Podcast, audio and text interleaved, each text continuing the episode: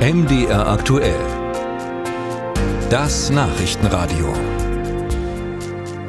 Klein, aber gefährlich. Zecken können vielerlei Viren und Bakterien übertragen. Am bekanntesten der Erreger der Frühsommer-Meningoenzephalitis, kurz FSME, oder die von Bakterien verursachte Borreliose. Vor wenigen Jahren wurde in China erstmals ein neuer Erreger an Menschen nachgewiesen, das Alongshan-Virus, benannt nach der chinesischen Stadt, in der es entdeckt wurde. Inzwischen spricht man auch in Deutschland darüber. Wie groß ist eigentlich die Gefahr, die bei Zeckenbissen vom Alongshan-Virus ausgeht?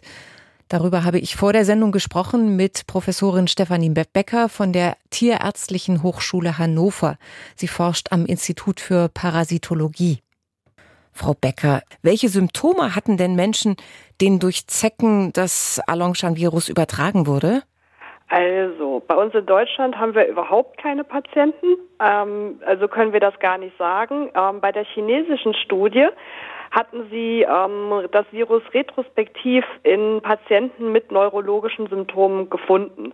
Also die hatten Patienten mit einem unklaren Krankheitsgeschehen, mit neurologischen Beteiligung und konnten da keinen direkten Erreger feststellen und haben dann retrospektiv eben dieses Virus gefunden. Was wir nicht wissen, ist, ob das Virus wirklich der Auslöser dieser Symptome ist.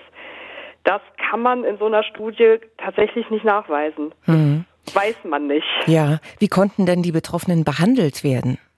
Ähm, generell ist es so, bei viralen Erkrankungen ist die Behandlung generell symptomatisch. Ich habe bei den wenigsten viralen Erkrankungen einen Wirkstoff, der präzise gegen dieses Virus wirkt. So richtig ganz speziell gegen Viren gibt es ganz wenig. Oh, wird auch meistens nicht gemacht. Meistens hat man dann eben, wenn äh, Patienten ähm, zum Beispiel Flüssigkeitsverlust haben, dass man eben Flüssigkeitsausgleich, Elektrolytmanagement, Intensivversorgung, das wären so die klassischen Dinge, die man einfach bei einer viralen Erkrankung macht. Gegen FSME kann man sich ja impfen lassen. Vor Borreliose gibt es keinen Schutz. Wie ist es denn beim Alongshan-Virus? Wird da an einer Prävention gearbeitet? Ähm, soweit ist mir bisher gar nichts bekannt, dass da jemand an der Prävention arbeitet. Wie gesagt, in dieser einen chinesischen Studie glaubt man, dass äh, Patienten eben an diesem Virus erkrankt sind und deswegen diese Krankheitssymptome gezeigt haben, aber das ist eben noch nicht nachgewiesen.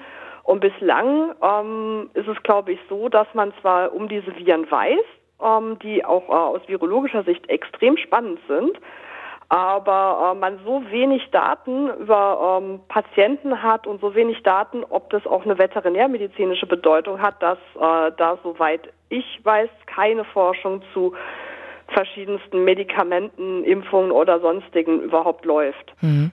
Also es ist noch zu früh, um zu sagen, Leute in Deutschland müsst ihr auch euch äh, davor wappnen, dass dieses Virus hier auftaucht? Das würde ich sagen. Es ist definitiv viel zu früh, da eine Aussage zu, drüber zu treffen. Wir haben ja in unserer Studie tatsächlich auch nur Proben von Tieren untersucht, ähm, von Wildtieren, aber auch von Nutztieren, die uns im Rahmen von verschiedenen ähm, tierärztlichen Behandlungsschemata und äh, der Routineversorgung zum Beispiel sowie auch im Rahmen von Jagden zur Verfügung gestellt wurden. Wir können zeigen, dass serologisch einige Tiere zeigen, dass sie mit diesem Virus Kontakt hatten. Man kann also sehen, das Tier war mal infiziert, es hat Antikörper gebildet und die Antikörper können wir finden. Ob es diesem Tier schlecht ging, also bei den Wildtieren haben wir da sowieso keine Aufzeichnungen, ob das irgendwelche Krankheitssymptome hatte. Und bei den Nutztieren ist auch nichts im Rahmen der, der normalen Maßnahmen und Überwachungen bekannt, dass diese Tiere irgendwann mal ähm, Krankheitssymptome aufwiesen. Also wir können im Moment sagen, wir haben dieses Virus gefunden. Wir haben in Menschen noch keine Hinweise. Wir haben auch keine Hinweise, dass Menschen infiziert waren.